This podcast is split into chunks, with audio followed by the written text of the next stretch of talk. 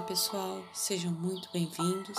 Aqui quem fala é Simone Silva e hoje vamos continuar com o 35 episódio de estudo do livro Jesus no Lar, de Francisco Cândido Xavier, pelo espírito de Neo Lúcio, numa série de 50 capítulos.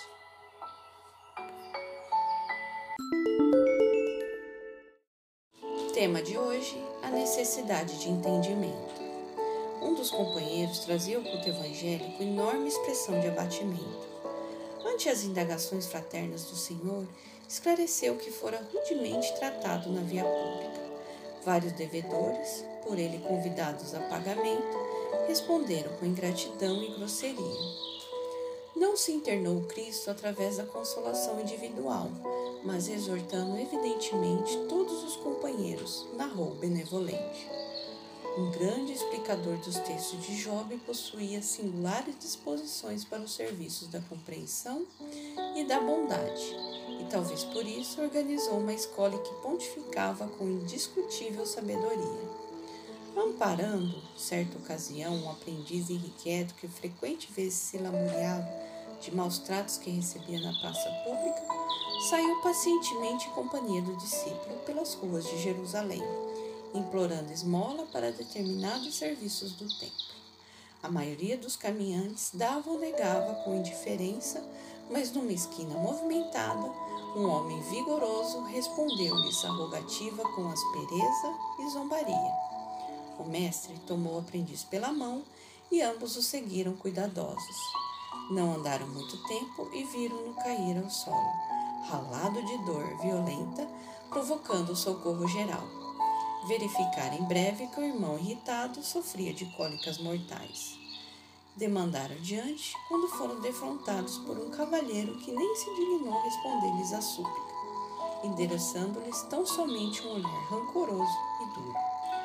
Orientador e titulado acompanharam-lhe os passos, e quando a estranha personagem alcançou o domicílio que lhe era próprio, repararam que compacto grupo de pessoas chorosas o aguardava grupo esse ao qual se uniu em copioso pranto, informando-se os dois de que o infeliz retinha no lar uma filha morta.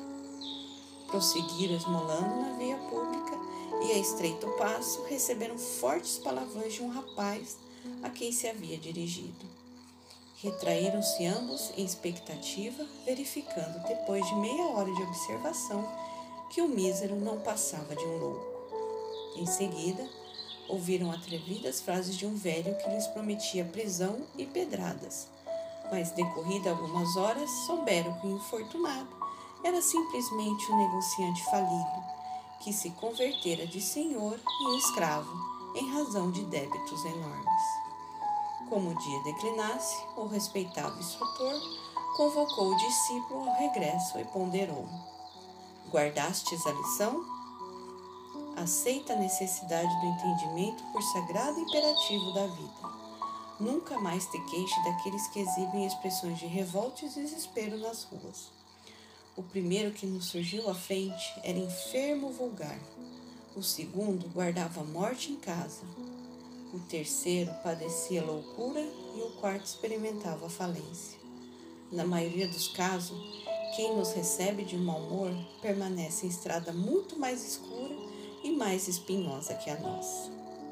E completando o ensinamento, terminou o Senhor diante dos companheiros espantados. Quando encontramos os portadores da aflição, tenhamos piedade e auxiliemos-los na reconquista da paz íntima. O touro retém os chifres por não haver atingido ainda o dom das asas. Reclamamos comumente contra a ovelha que nos perturba o repouso balindo atormentada. Todavia, raramente nos lembramos que o pobre animal vai seguindo, sob laço pesado, a caminho do matadouro. E assim chegamos ao fim de mais um lindo episódio do livro Jesus no Lar. Paz e amor a todos.